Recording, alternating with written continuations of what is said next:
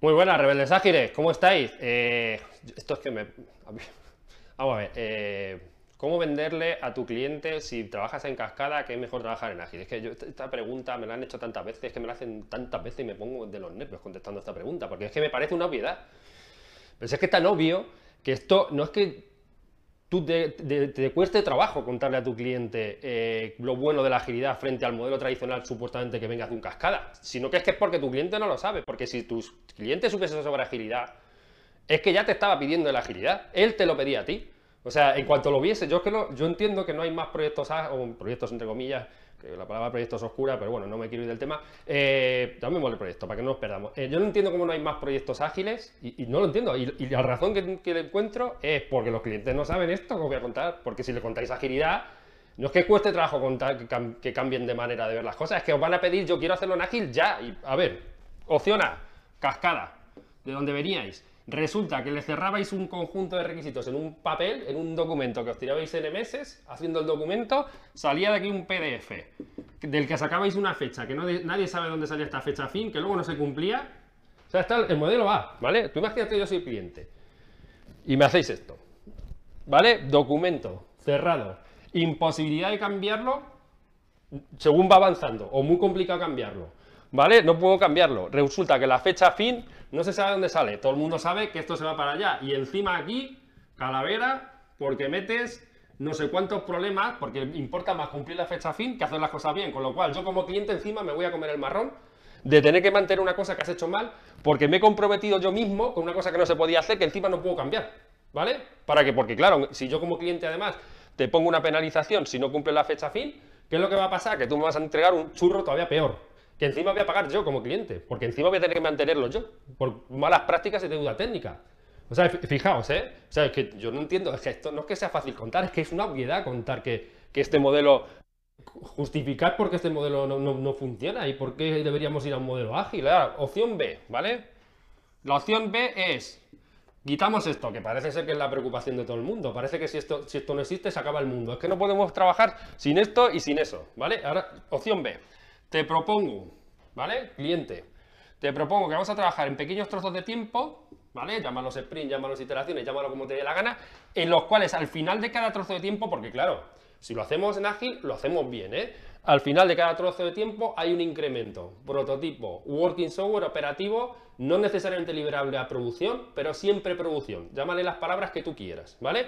Resulta que ahora yo, cliente, te voy a enseñar, no te vas a esperar al último momento dentro de 10 meses o dos años. No.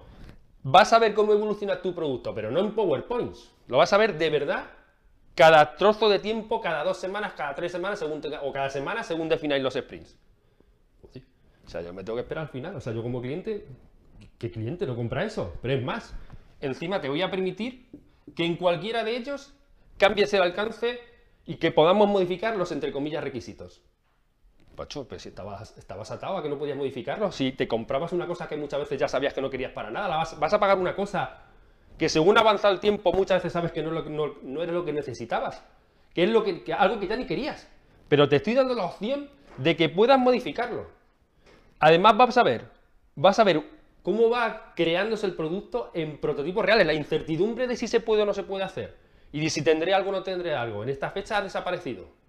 La única cosa que no tenemos claro porque lo vamos a hacer conjuntamente, es que vamos a ir introduciendo en cada uno de esos sprints. Con el objetivo, pero espérate, con el objetivo de que cumpla al máximo, eh, que cubra las necesidades reales. Pero, tío, pero ¿quién no compra esto? Esto no lo compran los clientes, vuelvo a decirlo, porque no lo saben. Porque les hemos vendido, o les habéis vendido, o le vendéis esto, y ellos solo conocen esto, y seguimos, llevamos 50 años intentando cuadrar esto que nunca cuadra.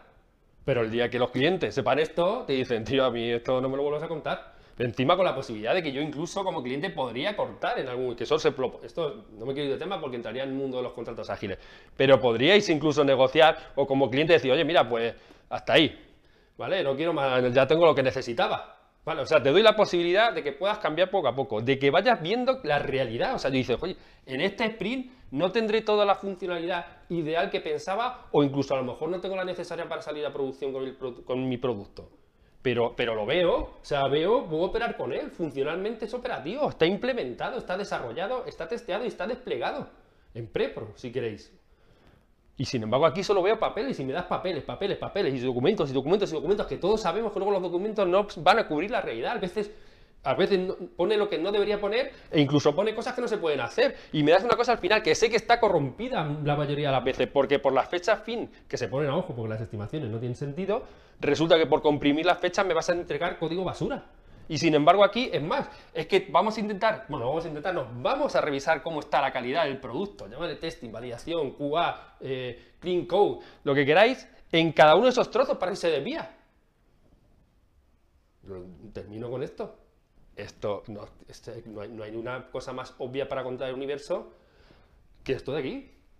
O sea, cómo venderle a mi cliente que debes dejar de trabajar así que no funciona para conseguir todas las ventajas que tiene esto. Pues contándoselo, eh, con la obviedad de contárselo, cuéntaselo, porque vamos, después de contarlo así, es que ya te digo, los clientes nos piden agilidad porque no conocen esto.